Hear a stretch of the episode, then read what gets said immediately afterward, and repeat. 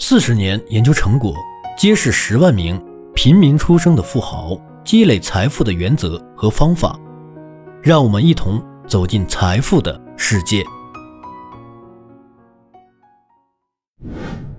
更多平凡出身的百万富翁不谈方法，只爱结果。应该没有人会对戴夫·拉姆齐在个人财务上做出的成绩以及形成的影响提出质疑。查看拉姆齐集团网站可知，全美每周有一千三百万人收听拉姆齐先生的联合电台，超过四百五十万人在他的金融和平大学报名参加了为期十二周的课程。他的一些观点遭到所谓的专家的质疑。我们将一些专业的金融建议留给其他人争论。我们只谈拉姆齐先生方法论的行为特征以及随之而来的结果。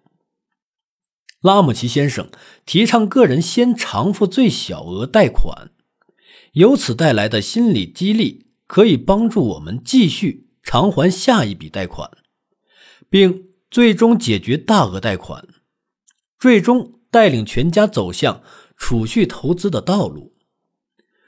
关于群体一致性的理论，他认为同伴压力在个人财务上可以起到积极的作用。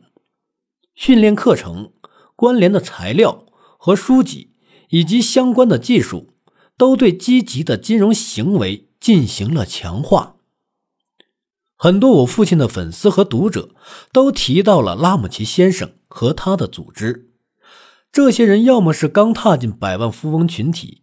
要么是即将成为其中的一员，他们都认为拉姆齐和该组织帮助其矫正了经济行为，进而帮助其获得了经济成功。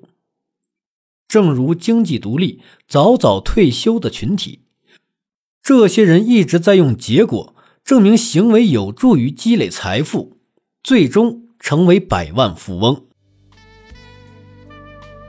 本节的内容到这里就结束了，感谢你的收听。如果喜欢，记得订阅和转发哟。我是小东北，让我们在下一节再见。